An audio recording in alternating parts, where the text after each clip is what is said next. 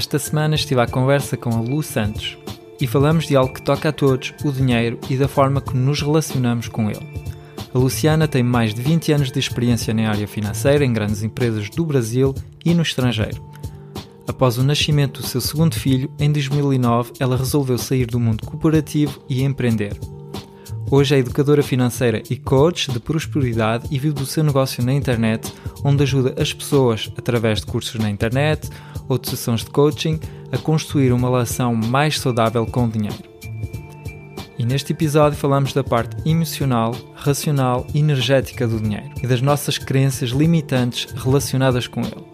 Ela partilha connosco dicas para melhorar a nossa situação financeira e, claro, também conversamos sobre marketing. Por exemplo, ela partilha connosco como foi criar uma loja de e-commerce em 2008, quando praticamente ninguém vendia online, e quais foram as suas grandes aprendizagens com essa aventura. Também descobrirás como ela iniciou o seu negócio de educadora financeira na internet, começando do zero e de como o levou a conhecer. E se ficares até ao fim, descobrirás a estratégia marketing simples e eficaz que a Lu Santos usa atualmente e qual é o problema das estratégicas marketing copy-paste. E antes de lançar a nossa conversa, neste episódio falamos de como viver do seu negócio na internet e como é de viver da sua paixão ajudando outras pessoas vendendo o nosso conhecimento através de formações ou de coaching. E se tu és alguém que quer criar o teu infonegócio porque é algo que te pode fazer sentido na tua vida, criei uma formação gratuita para ti em blogac.pt audiência. Essa formação gratuita chama-se Construir uma audiência que compra e com ela vais descobrir uma estratégia simples para criar a tua audiência e como monetizá-la. Portanto, se algo te interessa, vai a blogac.pt audiência e recebe a tua formação gratuita por e-mail durante os próximos 7 dias. E sem mais transição, Bora lá ouvir a nossa conversa.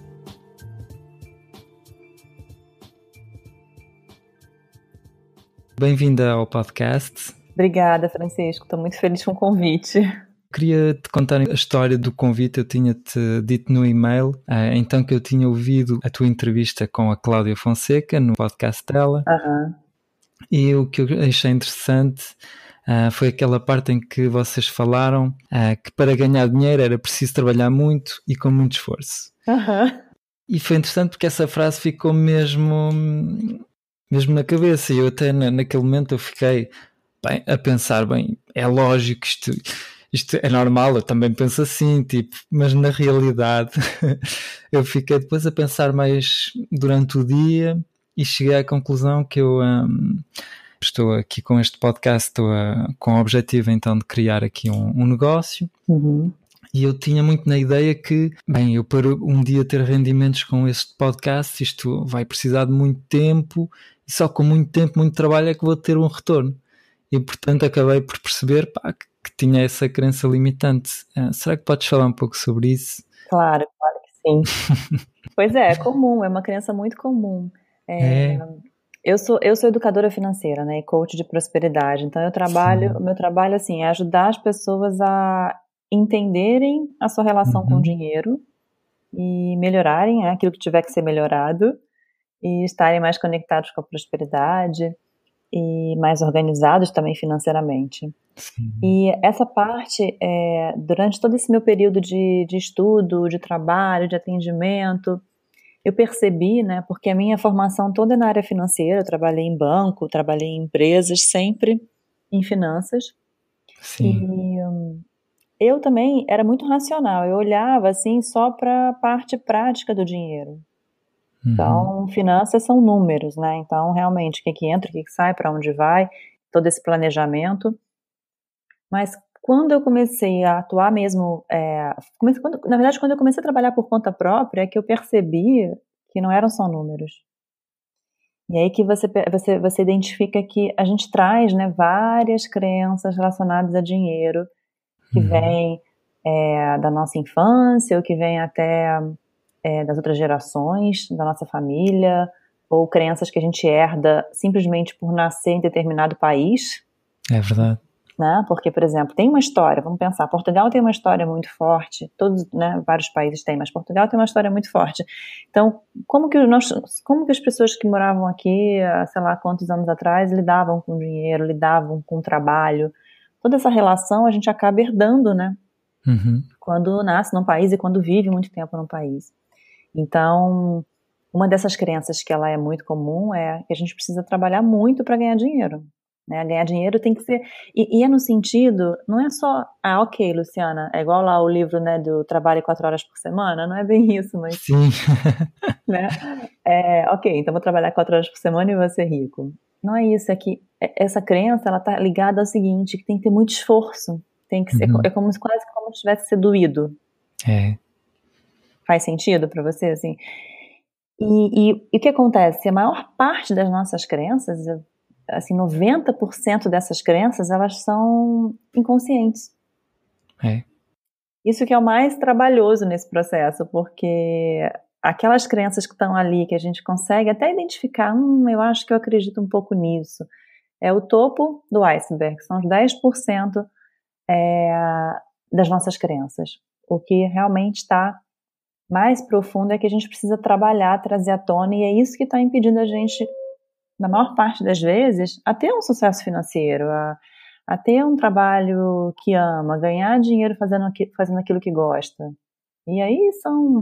Eu tenho, uma, eu tenho uma lista de, sei lá, 70 crenças relacionadas a dinheiro. Então, eu acho que essa lista pode. Eu posso ainda aumentá-la porque.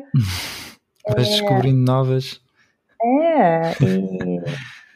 E é realmente é, é impressionante como a gente traz crenças e como a gente, identificando essas crenças e ressignificando, a gente consegue liberar muito, é, muito espaço, muita energia para as coisas fluírem. É realmente interessante. Ah, para preparar esta entrevista, estive a ler um, um, pouco os teus conteúdos também no Instagram. Uhum. É verdade que acabei por me aperceber que tinha assim eh, muita coisa ainda para aprender uh, a propósito do dinheiro. Quando, pronto, eu até estou satisfeito com a minha situação, mas reparei que ainda há muita coisa que eu posso uh, evoluir uh, na minha relação, na minha relação com o dinheiro. Uh, podes contar um pouco como é que tu chegaste a Portugal e como é que começaste então este negócio? Eu acho que tem a ver também com a minha jornada empreendedora, Sim. porque é, grande parte da minha carreira foi no mundo corporativo. Uhum. E eu quando eu mudei para Portugal a primeira vez foi em 2005. Ok. Então eu vim na, na, na, época com meu marido, a gente, que, a gente queria morar fora, e aí é, ele teve uma oportunidade numa empresa e acabei vindo, e também come, e voltei, entrei no mercado aqui também, né? eu trabalhava já em telecom no Brasil, e assim que cheguei comecei a trabalhar também aqui em telecom na área de finanças. Morei aqui uns quase, é, uns sete anos. Ok tive os meus filhos aqui. E só que quando eu tive meu, meu, meu segundo filho, eu estava trabalhando nessa empresa ainda, mas aquele ritmo 24 por 7, que, é, que a gente não para, né, numa área uhum. é, financeira, então é um ritmo muito puxado e eu, assim, eu não queria mais isso, né, eu com duas, me imaginava já com duas crianças pequenas, porque eu estava grávida ainda com tempo é, para ter o bebê, mas já me imaginava naquela situação com duas crianças pequenas e trabalhando naquele ritmo. Eu falei, não, não é isso que eu quero. E pedi demissão ainda grávida e, e depois, depois, quando foi a licença, não voltei ao trabalho e tal. E quando meu filho nasceu, eu falei, ah, eu quero, quero ter um negócio. Eu acho que to, muitas mulheres hoje em dia, eu acho que se veem um pouco nessa situação de ter filho, sair do querer sair do mercado, querer sair daquele ritmo do mercado uhum. e, e querer empreender. Pois. Infelizmente, por incrível que pareça, né, o número de mulheres que empreendem é muito pequeno ainda. Mas achas que acontece isso com o objetivo de estar mais tempo com as crianças, é? Ou... Eu acho que sim, uhum. eu acho que sim. Eu acho que tem a ver com a flexibilidade, a disponibilidade, tem a ver com realmente você perceber, né, que tem outras coisas mais importantes do que, uhum. do que só trabalho. Então, eu acho que. E também acho que assim, são perfis, né, de mães. Eu não vou generalizar, porque tem gente que eu conheço amigas que querem voltar logo para o trabalho, que que tá tudo bem. Então, assim, não é, não é certo ou errado, é característica de cada um.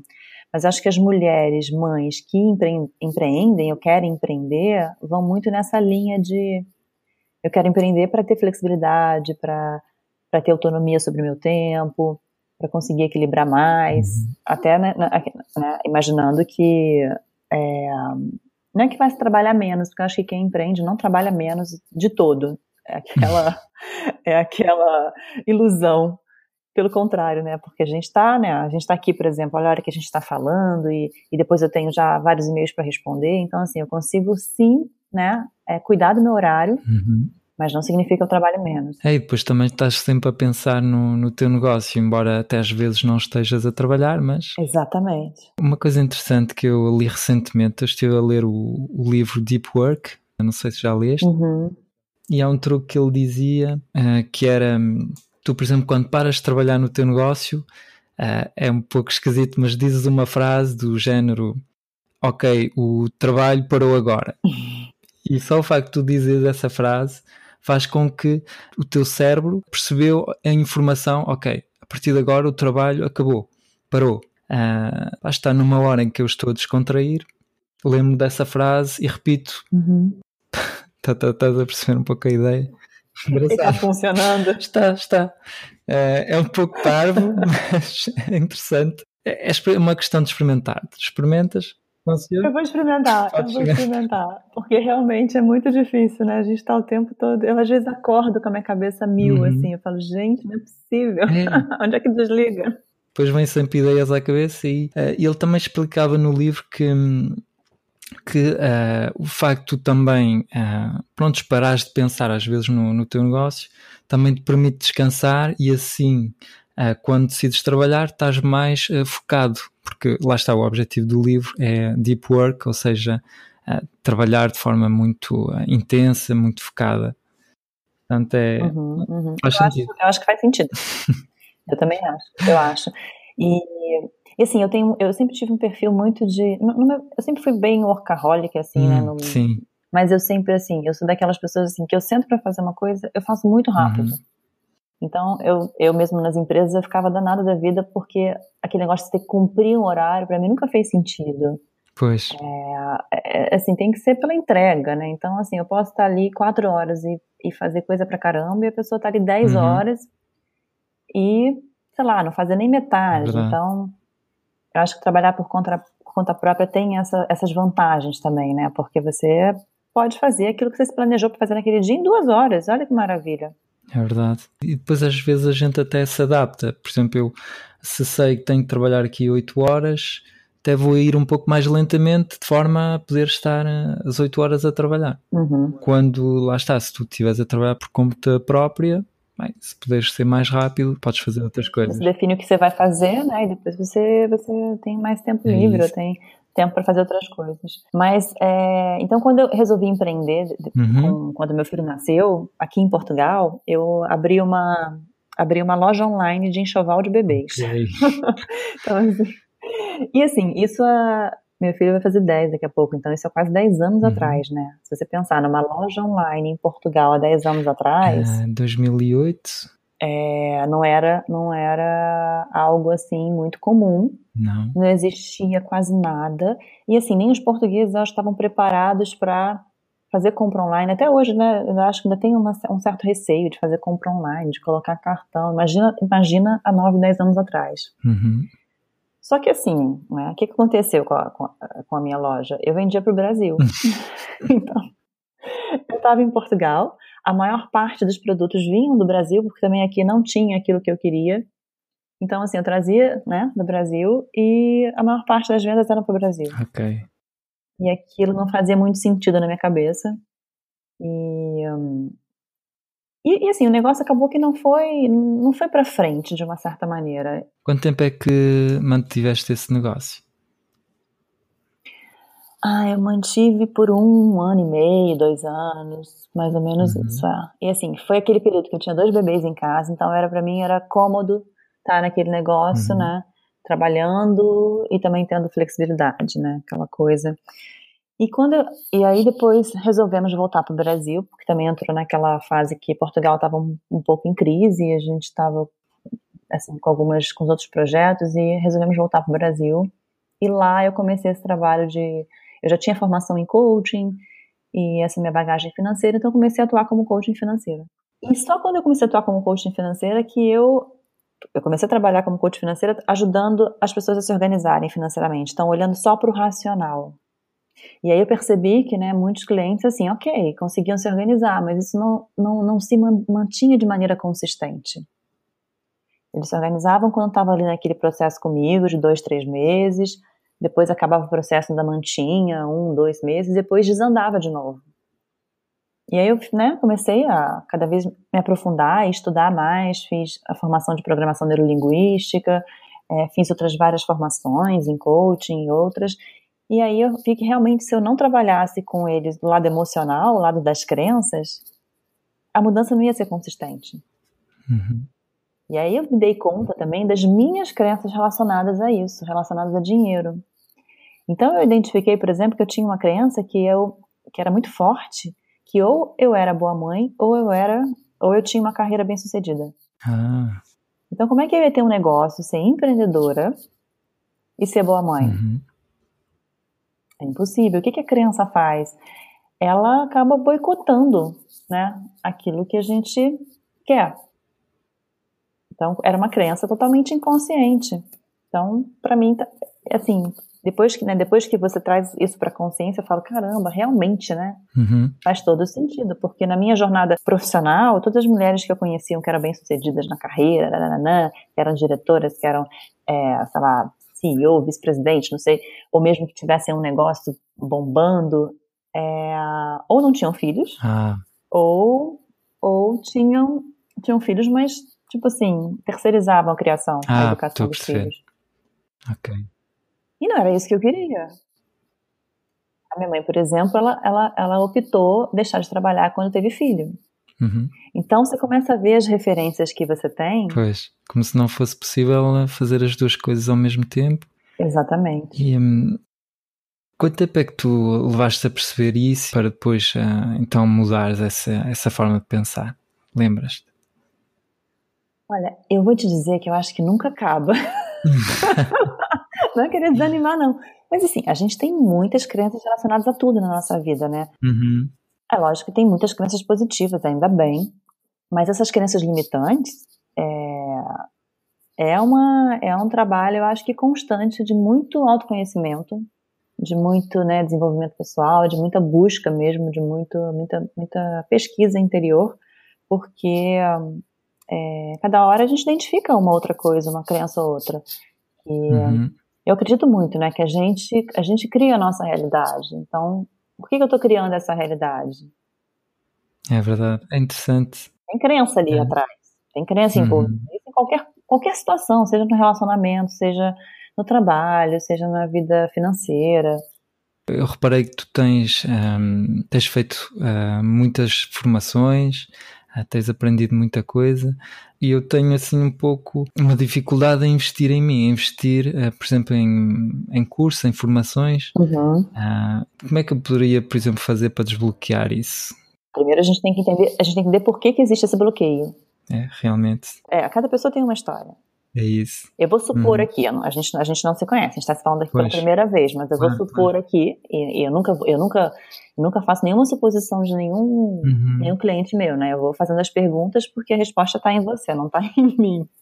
Mas vamos supor que, por exemplo, você, uhum. na sua história, na, na, quando você crescia, na sua família, talvez quem te criou é, tivesse tido alguma experiência que tenha sido marcante, é, relacionada a aprendizado, relacionada a, a, ensino, às vezes até na escola, entendeu? Às vezes aconteceu alguma coisa na escola, é, pode ter sido uma cena com um professor, em que você ali criou uma crença de que você tem que ser autodidata, que você tem que, é, entendeu? Que o, que o ensino através de uma outra pessoa não, não tem valor, não sei, tô aqui, uhum.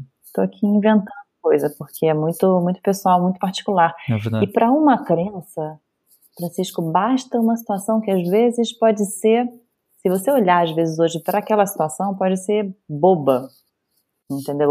Olhando hoje com um olhar de adulto. Sim. Mas para uma criança, é, foi muito marcante.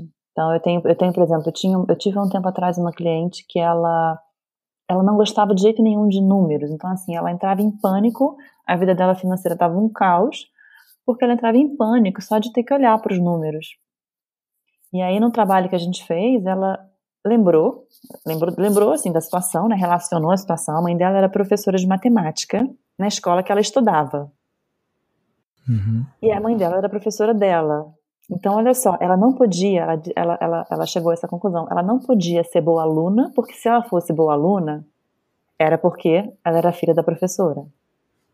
Ok. Como se a professora, como se a mãe e a professora tivesse dando, passando a mão na cabeça dela, né, dando uma nota para ela porque ela era filha dela. E ela não podia ser má aluna em matemática, porque se ela fosse má aluna em matemática, como que ela é filha de uma professora de matemática e é má aluna? Uhum. Então ela criou, ela criou um bloqueio com matemática, com números. Olha como é que são, né? Como é que a gente vai. É bastante complexo, não, não é fácil realmente é, perceber não à é. primeira. Não é, e não tem, eu costumo uhum. falar, não existe uma fórmula mágica, não existe um passo a passo, uhum. não existe um guião. Não tem, assim, tem a sua história. Tem a minha história, tem a história de outra pessoa. E eu acredito, né, porque até existe um, um estudo da Universidade de Cambridge que fala que as nossas crenças, inclusive, inclusive financeiras, são formadas até os sete anos de idade. Então, é o período mais é, forte, né, na formação das crenças. Okay. Mas eu, eu acredito que não são só na infância, né, eu acredito que isso vem também, como eu te falei no começo, de outras gerações, da, da, da história do país. A gente, a gente né, traz no nosso DNA isso também. Então, às vezes, não é nem uma crença sua. Pode ser uma coisa que, sei lá, que o seu avô, que o seu tataravô, que, ou, entendeu? E aí sim, sim. É uma coisa muito particular, mas é uma coisa para para se olhar, né? Qual é a sua dificuldade? É investir em você?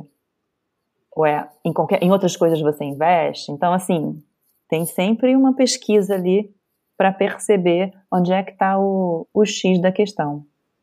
É verdade. É interessante. Ah, como é que te veio esse interesse para as finanças, para a nossa relação assim que temos com o dinheiro? Foi através dos teus estudos? Como é que tudo começou, sabes? Te lembrar disso? Pois é, é muito interessante sua pergunta, porque quando eu, quando eu fui escolher a universidade, a gente escolhe, eu entrei para a faculdade super nova, eu tinha, sei lá, 17, uhum. e, e uh, eu estava na dúvida entre fazer gestão e psicologia. Eu também gostei muito dessa área. Também tem muito a ver hoje em dia, né? Eu olho assim, não psicologia em si, mas. É... Está relacionado agora o que tu fazes. Está relacionado, pois. Tá, tá. E eu queria, na época, eu falei com meu pai que eu queria fazer as duas universidades, uma de manhã, uma de noite. ele, ele, concordou, mas depois ele voltou atrás. Ele, né, ia ficar ah. muito caro pagar duas universidades, no Brasil, né, universidade particular. Uhum. E aí, não, escolhe uma. Aí fui para gestão. Então fiz, né, gestão. E fui fazer um. Meu primeiro estágio foi num, num, banco, mas acho que foi também meio que aleatório, não foi. Até era uma área meio comercial, eu odiava aquilo. E fui depois, no meu, no meu primeiro emprego mesmo, eu ainda estava na faculdade, é, e eu cheguei né, lá na empresa para fazer uma entrevista. Era uma empresa que tava, era uma empresa de telecom que estava entrando no mercado brasileiro, e o diretor que me entrevistou era financeiro. E ele virou para mim e falou assim: olha, a gente está começando a empresa, então, né, você pode meio que escolher que área que você quer. Ah. Só que ele virou para mim e falou que eu sou diretor financeiro. Se você quiser alguma área que não seja financeira, eu vou ter que te passar para outro diretor. Só que assim, eu queria tanto trabalhar logo. É. Que eu falei, não, eu quero área financeira mesmo. nem, nem, pensei, né? Olha, não foi aquela coisa. Eu sempre fui boa em matemática, sempre gostei de, de números, mas não foi uma coisa assim. Ah, eu quero finanças. Uhum. E aí entrei nesse meio, aí nunca mais saí. E ele, ele também perguntou na, na, na, época, dentro da área financeira, né, que área, qual é a, a direção que você quer trabalhar. E contabilidade eu nunca gostei, nunca gostei de contabilidade, essa parte também só de tesouraria, de fluxo de caixa também para mim é uma coisa mais, mais operacional e eu fui para planejamento. Falei, não, eu quero planejamento.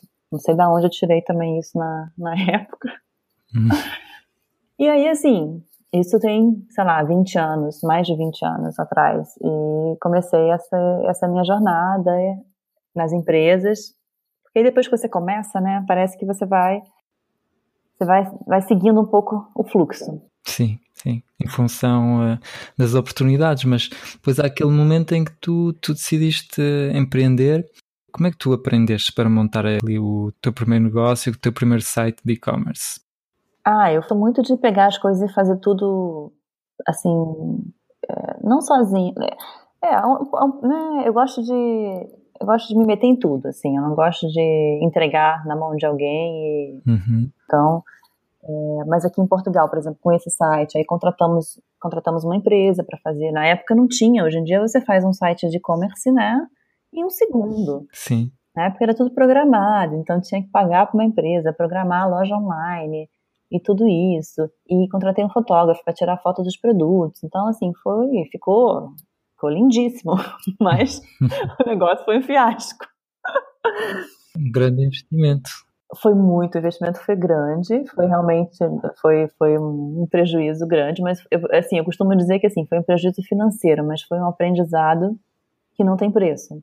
Uhum. E, e, na verdade, né, eu acho que tudo que a gente passa tem, tem, tem uma razão de ser. Constrói quem a gente é hoje, né, faz com que a gente chegue onde a gente está hoje. Então, hoje eu vejo, não, não era ali que eu queria estar, tá, eu não, não queria estar trabalhando numa loja online de enxoval. Aquilo ali foi um, né, foi um passo para eu perceber várias questões minhas que tinham que ser trabalhadas, que tinham que ser olhadas e que fazem hoje, né, eu ter esse trabalho que eu tenho. Tem tudo, tem muito mais a ver comigo. Tem, é, eu consigo, eu consigo trazer essa questão é, financeira que eu, que eu falo com outro olhar. Uhum né, trazendo essa parte prática, que eu acho que é super importante, não dá para deixar de lado, traz essa parte emocional das crenças e traz a parte energética também, que é uma coisa que eu nunca, nunca, nunca imaginei, que eu falaria, por exemplo, de área financeira e linkaria isso com energia da sua casa, com, com coisas mais holísticas, mais espirituais, energéticas. É, e eu, assim, sempre, desde, desde que me conheço por gente, eu, eu venho de uma família, assim, ligada à espiritualidade, ligada a essa questão da energia. Então, isso sempre teve presente na minha vida, mas eu nunca associei isso com, ah, ok, o que isso tem a ver com finanças? Nada, né? Eu fui uhum. por um extremo totalmente racional da área financeira. E hoje eu consigo é, trazer tudo aquilo e mostrar que isso também tem a ver com a vida financeira, isso também tem a ver com essa nossa conexão. Podes, por exemplo, dar um, dar um exemplo? Uh, qual é assim da, da importância do, do, de um ambiente em casa, da energia que tens em casa? É, por exemplo, é, eu acredito que tudo é energia, né? Uhum. Então, por exemplo, a sua casa é o lugar que você recarrega as suas energias. Você passa o dia no trabalho e fazendo o que você tem que fazer, e você volta para casa, que é aquele período que você vai estar ali depois de noite, para se reabastecer, se reenergizar para acordar no dia seguinte. Agora, se por exemplo, você tem na sua casa é, objetos que não que nos trazem alegria, ou você tem muita tralha, ou você é, sei lá, tem um ambiente que você, sei lá, você chega na sua casa e você sente tudo menos leve. Pois. Você sente pesado, cansado. Então, a energia da sua casa não está te favorecendo. Uhum. E aí também tem vários motivos para isso poder acontecer. Então, por exemplo, é, tem até estudos né, que comprovam que o cimento, né, que é feito na, nas paredes do material de construção, ele é, tem, um, tem um componente que absorve energia. É e fica ali. Então imagina que, por exemplo, na casa que você mora hoje, morava uma família que, sei lá, vivia brigando, ou que tem uma história super forte ou, ou, ou triste, ou que tinha problemas financeiros e brigas e brigas e mais brigas. Isso tudo, esse, esse, essa energia, esse registro dessa energia fica nas paredes. Então, às vezes é engraçado, assim, eu já, eu já mudei várias vezes de casa, né, então eu já, eu sempre, eu sempre cuido um pouco dessa, pouco não, cuido muito dessa questão energética, mas uhum. eu já tive casas que eu entrava e, assim, eu me sentia deprimida. E eu falava, gente, mas, né, eu acabei de mudar para esse apartamento maior, maravilhoso, por que eu, me sinto assim, né, e daí você vai trabalhando aquilo tem que ser trabalhado e, e limpando, a energia, porque às vezes é uma história daquele lugar que não é sua. É realmente interessante. E o que isso tem a ver com a vida financeira? Para mim tem tudo a ver, porque a vida, a nossa prosperidade, né? Ela para mim tem ligação com todas as áreas da nossa vida. Então, por exemplo, é, a sua vida financeira ela impacta nos seus relacionamentos, que a maior causa de divórcio no mundo inteiro é por questão financeira. Impacta na sua carreira, você parar para pensar, 90% das pessoas no mundo estão insatisfeitas com o trabalho que fazem, mas por que, que elas se mantêm nesse trabalho? É verdade. Por causa do dinheiro. É isso. Realmente. Impacta no lazer, né? Uhum. Porque você quer viajar, você quer fazer as coisas, se você não tem dinheiro, ou, né, faz. Então, eu acredito que eu, eu, eu normalmente coloco assim a, a, nossa vida financeira no centro, porque ela impacta em muita coisa ao nosso redor. Então, se a gente não cuida, é, e não estou falando só da parte né, dos números, estou falando de tudo, da parte energética, emocional e racional também, o impacto é grande. É interessante porque, por exemplo, uh, tinha falado recentemente aqui no podcast que uh, há muitas coisas que nós não aprendemos na escola e uma delas é como fazemos para gerir o nosso dinheiro e uh, pronto, é, é uma parte que é, que é essencial, lá está, da nossa, da nossa vida, mas ninguém nos ensina como é que fazemos para pagar as nossas contas, ah, e coisas assim. E portanto, tu tens um programa, lá está, para ensinar as crianças a relacionarem-se melhor com o dinheiro. E eu gostava de perguntar: ah, que tipo de, de, clientes é que tu tens? Quais são as pessoas que compram os teus produtos? A maioria é mulher. a maioria dos meus clientes são mulheres. Também tem homem, mas é mais mulher. Achas que é porque as mulheres é que tratam do dinheiro em casa ou é qualquer coisa assim ou não? Não, eu acho que é porque a maneira que eu falo de finanças uhum talvez seja muito diferente, assim, para os homens ainda. Apesar do que, assim, eu fiquei super feliz que eu dei um workshop semana passada aqui em Lisboa. Sim. Primeiro workshop que eu dei em Portugal, né? Então, estou falando sobre essa conexão com a prosperidade. Uhum. E tinham três homens. e eu fiquei tão assim, falei, que bom, né? Porque normalmente a gente vai, assim, não sei se você já percebeu isso, mas é, normalmente esses workshops ou esses cursos que estão relacionados a desenvolvimento pessoal, autoconhecimento, a maior parte só vai mulher. E eu acho, eu acho ótimo quando aparece homem, porque eu acho que assim os homens começam também a se abrir um pouco para essa, essa questão não só racional. Mas, então, assim, a maior parte é mulher. Esse programa que eu tenho de educação financeira para criança, ele, ele, na verdade, por ser um programa online, ele é para os pais, né? Para os pais entenderem como que eles vão educar os filhos financeiramente. Ou, ou como que eles estão deseducando os filhos financeiramente, mas... É, e acontece muito, é muito engraçado, porque às vezes eu tenho um aluno, um, alguém que entra no programa e depois quer fazer uma consultoria comigo, ou meu outro programa que é para adulto mesmo, né, que é o Em Paz com Dinheiro, porque, assim, quer, começa a ensinar os filhos, mas percebe que não, não tem, não tem essa, né, essa própria esse próprio conhecimento com ela mesma. Uhum. E aí busca também se trabalhar, porque é, é, é, o que eu falo, assim, os filhos, eles não aprendem por aquilo que a gente fala, eles aprendem pelo aquilo que a gente faz. Pois, com exemplo a ver como é que nós fazemos, é? Observando um e assim. Exemplo, exatamente. Uhum. Então, assim, como é que eu lido com o dinheiro em casa? Que tipo de coisas eu falo? Eu falo dinheiro, eu falo também trabalho, tudo isso está relacionado. Outro dia, outro dia, no Brasil teve uma, uma, uma, uma festa de, da escola do, do, meu filho e eu tava lá e aí tinha um coleguinha dele do lado e uh, já tinha começado a apresentação, não sei o que que era, alguma comemoração e a mãe do amiguinho tava chegando super atrasada na, lá para assistir o filho e aí ela chega perto do filho e fala, ai filho, desculpa, não sei o que, é porque sabe, o trabalho da mamãe, que não sei o que, começa a falar mal do trabalho, mal do chefe. Ah. A perceber. Para criança. Eu falei assim, aí eu, né, esse tipo de coisa me choca, uhum. porque eu já vejo, já acende aquela anteninha e falo, ai meu Deus do céu, essa criança, como é que ela vai crescer? Que relação que ela vai ter com o trabalho, com o chefe e, consequentemente, também com dinheiro, porque está tudo interligado. Então, assim, não é por mal, é por falta de conhecimento que muitas vezes a gente passa essas crenças para os nossos filhos. É interessante mesmo. E portanto, como é que tu fazes para, para chegar aos teus clientes? Como é que tu comunicas para lá está para levar a conhecer assim o teu projeto? É, hoje a maior parte do meu trabalho é online. Ok. E foi uma coisa que eu resolvi construir já há algum tempo no Brasil, porque eu sabia que a gente não ficaria muito tempo no Brasil. A gente ficou cinco anos, a gente ficou, morou sete aqui, depois morou cinco no Rio de Janeiro e agora a gente voltou, vai fazer um ano.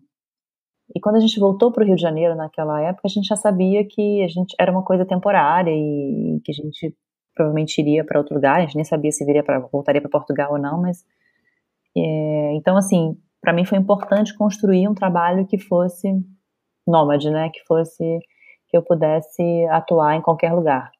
Então foi uma construção que eu fui fazendo assim, apesar no Brasil também dava workshop, palestras, mas eu construí uma coisa que pudesse ser online. Então, por exemplo, é, há dois anos atrás eu criei também um outro programa que é o Finanças Pessoais na Empresa, para a empresa que quer educar financeiramente os funcionários.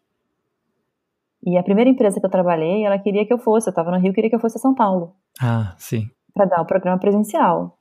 Eu falei assim, não, eu vou dar o programa online. Okay. Mas como assim? Como assim? Vamos fazer online. Hum. As pessoas podem estar nas, nas suas mesas, vão me assistir, vão falar comigo ao vivo e a cores. Vai melhor para mim, melhor para vocês. Pois. É realmente. Então assim, é uma é uma Hoje em dia já é mais comum, né? Mas é uma mudança de paradigma. É, e achas que as pessoas estão à vontade? Eh, eu lembro-me que tu disseste no, no podcast da Cláudia que eh, no Brasil as pessoas estão à vontade para fazer isso, para comprar programas online, eh, mas que em Portugal um pouco menos. Como é que está assim a situação atualmente aqui em Portugal? Eu acho que, eu realmente acho, assim, eu sinto que ainda tem, acho que os portugueses gostam de conhecer a pessoa primeiro e ter um contato presencial. Então, assim, eu já estou com vários clientes aqui em Portugal, mas que preferem atendimento presencial. Ok. Então, mesmo às vezes está tá, tá distante da, da, da, minha sala, está distante do meu escritório, mas que preferem vir e estar tá comigo presencialmente do que fazer online. E, e assim, eu entendo e, e, respeito, e se for possível, né, dentro da agenda, eu faço também presencial, não tem problema nenhum. Eu também gosto, eu sinto falta do presencial.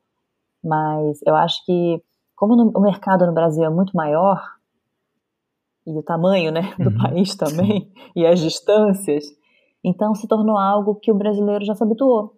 Então, por exemplo, eu tinha clientes, ainda tenho, né? Então eu atendo gente do, do Brasil todo, e assim, é só a gente estar na frente do computador, não tem aquele tempo que você tem que né, que estar tá no trânsito para chegar no lugar e aquele, aquela, né, aquela ida, aquela volta e as coisas fluem da mesma forma. Então, assim, a maior parte dos meus clientes, dos meus alunos, então eu nunca, eu nunca vi pessoalmente. Pois. São todos virtuais. Uhum. Mas eu gosto, assim, por exemplo, estar tá nesse workshop que eu dei agora, para mim é muito gostoso estar com as pessoas. É, fazer esse tipo de encontro, então é algo que eu quero fazer mais. Já, tô até, já tenho até mais dois programados agora para o começo do ano, porque eu acho que é importante para as pessoas me conhecerem, né, conhecerem meu trabalho, até porque eu falo de uma coisa com uma visão bem diferente daquilo que a gente está habituado. E estar tá com as pessoas também, eu acho que isso a gente também tem essa troca energética que é, que é muito positiva seja assim com mais energia após esses programas presenciais, não é? Com certeza. O online também. Eu vou te falar, eu saio, às vezes eu saio de uma aula online, assim, que eu dou né, online e também saio super energizada. Também das aulas em direto, então as pessoas uh, podem colocar perguntas e assim, é? Sim, sim, dou, também dou aulas, é, e aí as pessoas também podem perguntar e, uhum. e colocar questões, então okay. também, também funciona, assim, eu acho que funciona da mesma forma. É porque senão a gente fica muito também na frente do computador. então, assim, esses, esses atendimentos presenciais, esses workshops dão também essa. Ok, né? Vamos também desconectar um pouquinho aqui da tela e trazer para o mundo real. Como é que tu fazes para vender então esses produtos sobre, sobre finanças, sobre dinheiro, a pessoas, lá está, que podem ter eh, problemas financeiros? Porque, por exemplo, alguém que tem dificuldades, que todos os meses tem, por exemplo, uma dívida, Uh, e que a solução, por exemplo, passaria por comprar um dos teus programas, a pessoa pode pensar, mas ok, eu tenho um problema, mas para o resolver vou ter que gastar dinheiro. Tá, estás a perceber um pouco a. Eu entendo, eu tenho, eu tenho assim, eu tenho muita, muita aluna que chega assim. Então, assim, o que, que, que, acontece? Por eu ter um pouco essas opções, então, as pessoas às vezes me perguntam sobre o atendimento individual. É lógico que um, né, um processo de uma consultoria individual comigo tem um custo mais alto. Claro. Do que o programa. Então, às vezes a pessoa quer logo o individual, eu entendo, porque vai, eu vou ter, né, vai ter uma conexão maior comigo, vai ter uma dedicação é, diferente e tudo.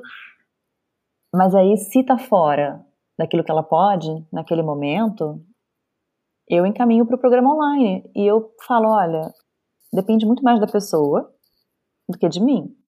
O conteúdo está todo lá. Eu até falo que no online tem muito mais conteúdo, porque são muito mais horas de aula gravadas. E, e o que eu faço é o seguinte: no, no programa online, o Em Paz com Dinheiro, né, que é o mais completo, eu dou um encontro individual comigo, porque eu não consigo.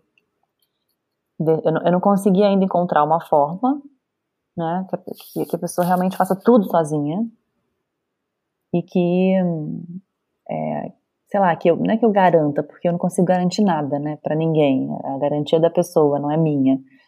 É, eu garanto que ela vai ter todas as ferramentas ali. Agora, se ela vai seguir, se ela vai implementar para colher os resultados, depende da pessoa, não depende de mim. Claro. Eu já, eu já fui muito coach babá no uhum. passado. A gente brincava que era coach babá. Pois. Coach babysitter. Aquela coach que ficava, sabe, em cima. E aí, e aí, e aí? Só que não é, entendeu? Não dá para ser assim. A pessoa tem que querer. Mas então, assim, normalmente vem de tudo, assim, eu tenho gente que escolhe fazer uma consultoria individual, tem gente que escolhe ir para o programa mesmo estando endividado, porque entende que precisa daquele passo, precisa daquele investimento para conseguir sair das dívidas. Muito bem. E precisa de ajuda para conseguir, porque se a pessoa está muito tempo ali, né, naquela situação, ou não ou já tentou e não consegue realmente sozinha dar o passo, sair daquele processo, sair dessa situação, tem que buscar ajuda. Uhum. Eu acho que é, é, olhar como se fosse um investimento para sair da situação. É, é isso, é ver, ver isso como um investimento e não como uma, uma despesa. Mais como, é, com mais um endividamento, entendeu? É, e eu acho que, assim, outra coisa que eu sinto, as pessoas precisam, é, a gente ainda precisa investir para conseguir colher aquilo que a gente quer. Uhum. É aquela, aquela coisa, assim, de e eu já, isso, eu já fiz muito isso assim no passado também, né? De oferecer, às vezes, para uma pessoa ou outra o programa gratuitamente, ou eu ficar com pena e. Uhum. Ou achar que, né, não, realmente aquela pessoa não pode, deixa eu ver o que eu posso fazer. Só que, assim, na maior parte das vezes, essas são as pessoas que menos fazem depois. Ah, estou a perceber, não tem aquela motivação para comprar, não, já começa mal, não é? Já começa mal. Uhum. Aquela pessoa que não, por exemplo, que não que não investiu, porque eu falo que o dinheiro é energia. Tá? O dinheiro é a nossa maior energia de manifestação. Porque se eu tenho dinheiro, eu manifesto o que eu quiser. Eu manifesto um carro, eu manifesto uma casa, eu manifesto um café.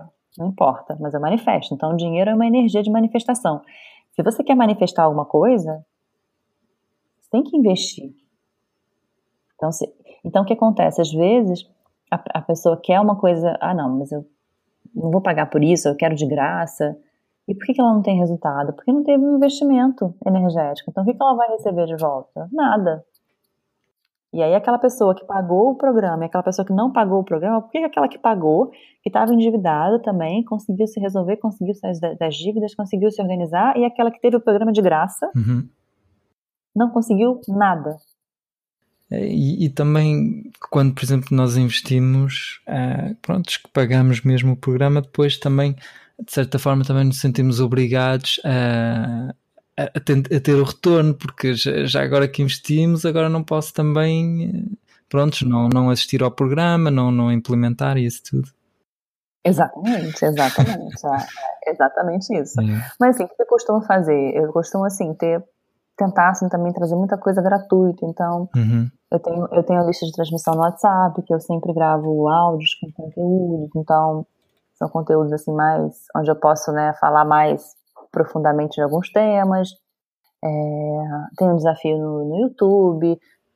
Criei recentemente um desafio também do Destralho. Então, assim, eu, eu costumo sempre também trazer conteúdos gratuitos para as pessoas terem acesso àquilo que eu falo, ao meu trabalho, e já dali já tirar bastante proveito.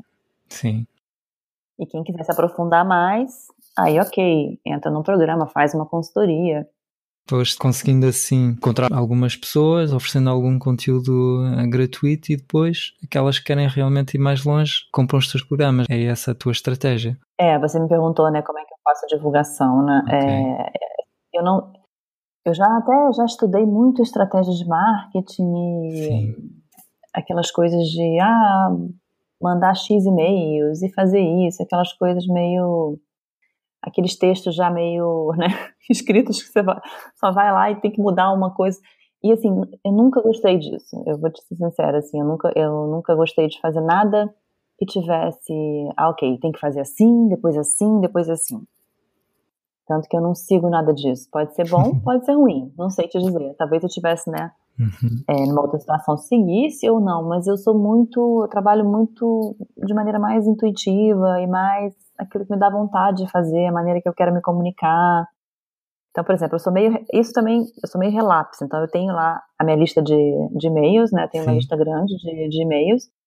E eu sei que eu quase nunca mando e-mail. Eu não consigo criar, ah, tem uma newsletter semanal. Uhum. É, né? não, não, não, não, dá. Não, não, não, não consigo ainda ser tão então, assim, ok, quando me dá na telha de falar sobre um tema, aí eu vou lá e escrevo e-mail. Porque se você pensar em estratégia, uhum. isso não é bom, porque aí a taxa de abertura de e-mail vai lá para baixo, né? Aquelas coisas todas que a gente sabe que acontece nesse mundo online. É interessante. Eh, eu vi que tu estás agora à procura de uma pessoa para, para fazer uma parceria. Já tens uma equipe ou trabalhas sozinha? Eu tenho, eu não tenho assim funcionário, eu tenho pessoas terceirizadas, né? Sim. Então, por exemplo, eu tenho uma pessoa que me ajuda na parte técnica, uma pessoa que me ajuda na parte é, de, de design, de gestão de mídias. Então, assim, eu vou, vou meio que terceirizando de acordo com o que, com que eu preciso. Fixa, fixa, eu tenho uma pessoa que me ajuda mais. Ok. Agora, essa parceria, assim, foi também foi uma outra coisa que como eu falei, eu estou seguindo muito a minha intuição naquilo que eu tenho que fazer. Esse projeto de educação financeira na infância é um projeto que tem muito potencial, não potencial, não é nem potencial só de crescimento e de, de faturamento, eu digo potencial mesmo de transformação. Uhum. Porque eu acho que é como você mesmo falou há pouco tempo, né? Do, a gente não aprende isso na escola, a gente não aprende é, lidar com, a nossa, com, nossas com as nossas finanças quando a gente é pequeno. A gente, eu costumo dizer que a gente é, começa a trabalhar recebe aquele primeiro salário e é como se você é, nunca tivesse andado de bicicleta, te colocassem numa avenida, sei lá, uma avenida da Liberdade aqui em Lisboa, com uma bicicleta no meio do trânsito, sem você nunca ter andado de bicicleta. Mas... O que, que vai acontecer? Você vai, sei lá, no mínimo, né, se esborrachar no chão. E o dinheiro é a mesma coisa, ou seja, você nunca teve que lidar com dinheiro, você nunca talvez né, tenha recebido um salário ou administrado isso, e aí você vai lá, começa a trabalhar e recebe o primeiro salário. O que acontece? Né, provavelmente vão ter mais decisões aí nesse caminho que poderiam ser evitadas se você tivesse tido essa educação quando era mais novo. Eu falo, a gente que, a criança tem que aproveitar para errar bastante, para tomar decisões erradas, para gastar o dinheiro dela em porcaria. É e depois se arrepender. É verdade, acontece muito isto. Mas os pais também não deixam, né? Os pais não deixam, querem não, mas é, acabam também querendo né, que a criança é, faça já boas escolhas enquanto criança. Uhum. Então é um, eu acho que é, e é assim, eu acho que essa questão da educação financeira na infância é um é algo que eu quero trabalhar com esse olhar que eu falo. Uhum. Não é só ensinar de criança o que é o dinheiro, como é que faz, e que não sei o que, isso também é lógico, mas é, trazer também que valores que são fundamentais para você ter uma vida financeira bem sucedida no futuro, né? Como gratidão, como se sentir merecedor, como essa relação do trabalho com o dinheiro, quanto isso é importante, que você pode sim ter um trabalho que você ame, fazer uma coisa que você gosta e ganhar dinheiro. É possível. Qual é assim a tua visão? Como é que tu queres levar essa informação então aí um, aos pais e às crianças? Tens assim uma aí um projeto, uma ideia que, que estás a preparar? Eu tenho, assim, é uma visão bem grande. Uhum. não, eu acho assim que envolve realmente essa é, esse trabalho não só online, mas também trabalho presencial. Então eu tenho realmente em mente fazer com que isso cresça e seja criem outras células multiplicadoras, uhum. porque é lógico que eu e, e, eu lancei esse esse post, eu tive tanta resposta assim, eu nem imaginava, porque, né, sei lá, é, não sei quantas pessoas estavam conectadas a isso ou buscando uma, uma parceria, porque eu vi o seguinte, eu, eu faço muita coisa, então eu não, não, eu não tô com tempo suficiente para me dedicar a esse projeto o quanto eu gostaria, ou o quanto ele precisa para crescer. E eu falei, eu tenho duas opções, ou eu vou, sei lá, montar uma equipe, uhum. né, contratar pessoas e tudo que também não é o que eu acho que faz sentido nesse momento, ou vou buscar uma parceria, alguém que esteja afim também, que acredite nesse projeto e que queira trabalhar junto comigo para fazer isso crescer. Uhum. E esse foi. E, e, acho, que, acho que eu nunca tinha feito nada disso antes e eu fiquei bem surpresa com a repercussão que isso tomou. É, realmente é interessante e também original, não é? É algo que eu não estava não estava à espera, mas realmente. Nem eu. interessante. Nem eu. eu falei, quando, quando me veio aquela ideia, eu falei, você tá doida, né, Luciana? Você botar um post na rede social pedindo uma parceria. Uhum. Mas é engraçado, porque, assim, por exemplo, muitas pessoas já trabalham com isso, também vieram falar comigo, e é legal, porque é aquela, é, a, é aquela quebra também daquela crença que a gente tem, que, assim, é, é, é aquela, aquela visão de concorrência, né? Sim. Ou seja, eu não posso, né, se eu, se eu me associar a uma pessoa que já faz isso, eu tô é, é o meu concorrente, ou é, é, e olhar de uma maneira completamente diferente, olhar o seguinte, vamos unir forças para fazer com que isso seja muito maior. E eu acho que é, é, é, muito nesse sentido, sabe? Sim. Trazer, trazer esse olhar de, ok, se tiver mais gente olhando para isso, eu, eu confesso, assim, que na hora mesmo eu falei, ai, mas sabe aquela, aquele apego emocional a um projeto que você criou, e aí você fala, ai, ok, vou dividir isso com alguém, mas também durou alguns segundos isso. Depois eu falei, não, vou sim, porque assim, ou eu não vou dividir, o projeto talvez nem vá para frente, porque eu não tenho braço suficiente, ou eu vou dividir e isso pode crescer e tomar uma dimensão muito maior, porque não tem, não tem a ver só sobre, sobre aquilo que eu vou ter do projeto. Isso tem a ver com o impacto que esse projeto vai gerar na vida de outras pessoas. Uhum. E aí quando você olha para isso, é, tipo, né, o seu, seu apego ao projeto vai lá para o chão, pois. né? Não, isso não faz o menor sentido. É verdade, é isso. Faz todo sentido. Lá está a procurar ajuda, por forma a ajudar o máximo de pessoas. Eu tenho três perguntas antes de acabar, que são: conselho é que darias a ti própria quando estavas a começar o teu negócio? Será que há assim uma, uma grande aprendizagem que tivestes um, nestes últimos anos? É, eu acho que a, a, a maior aprendizagem eu acho que é eu realmente seguia a minha intuição e confiar. Uhum. Porque no começo eu seguia muito assim, eu, eu tive em vários masterminds. Ah, sim. É, vários grupos assim de negócio. E assim, é lógico que a gente sempre tira coisas boas, mas eu acho que, é, que por um tempo isso me desconectou uhum. da, da minha essência, ou da forma que eu gostaria de trabalhar, porque você ouve muito, ah, tem que ser assim, ah, isso tem que ser assim, isso tem que ser assim. E e eu deixei de, né? Deixei aquele tempo ali, foi um tempo que eu deixei de olhar para, ok, como eu quero que seja. Uhum. Como eu acho que vai funcionar. E não, é, não tem problema nenhum a gente seguir estratégias de marketing experimentar, mas desde que a gente esteja conectado com aquilo que a gente acredita. E eu acho que nesse começo, se eu tivesse mais conectada, teria sido diferente. É interessante mesmo, porque é realmente se tu só segues uh, estratégias com as quais tu não, pronto, não pá, não estás alinhada com aquilo, também uh, aumenta as tuas chances depois de desistir do projeto porque não gostas do que estás a fazer. Uh, é interessante. Exatamente, hum. exatamente isso. É. E se você, você já entra nisso já com clareza, né, daquilo uhum. que é uhum. importante para você. Você pode estar em masterminds, você pode estar em grupos, mas você tem, né, aquela aquela confiança naquilo que você quer. E aí você o que que você você você busca dali, você uhum. suga dali aquilo que vai te ajudar. É conectado com aquilo que você acredita. Eu acho que realmente no começo eu estava muito naquele oba-oba, assim, sabe? De, uhum. ah, de, né, mastermind, de grupo, de não sei o que, de estratégia. Eu não, não fiz nada, vou te dizer, não fiz nada daquilo. Investi muito dinheiro, tirando isso. E fiz, e fiz, bons contatos, boas conexões também, isso ajuda bastante. É, e também ajuda a ter realmente pessoas que também nos compreendem, porque quando montas um negócio e que ninguém te percebe, que é que estás a fazer? Imagino tu em 2008 a criar um site de e-commerce. Realmente, olha. não era uma boa, não era uma boa, uma boa estratégia.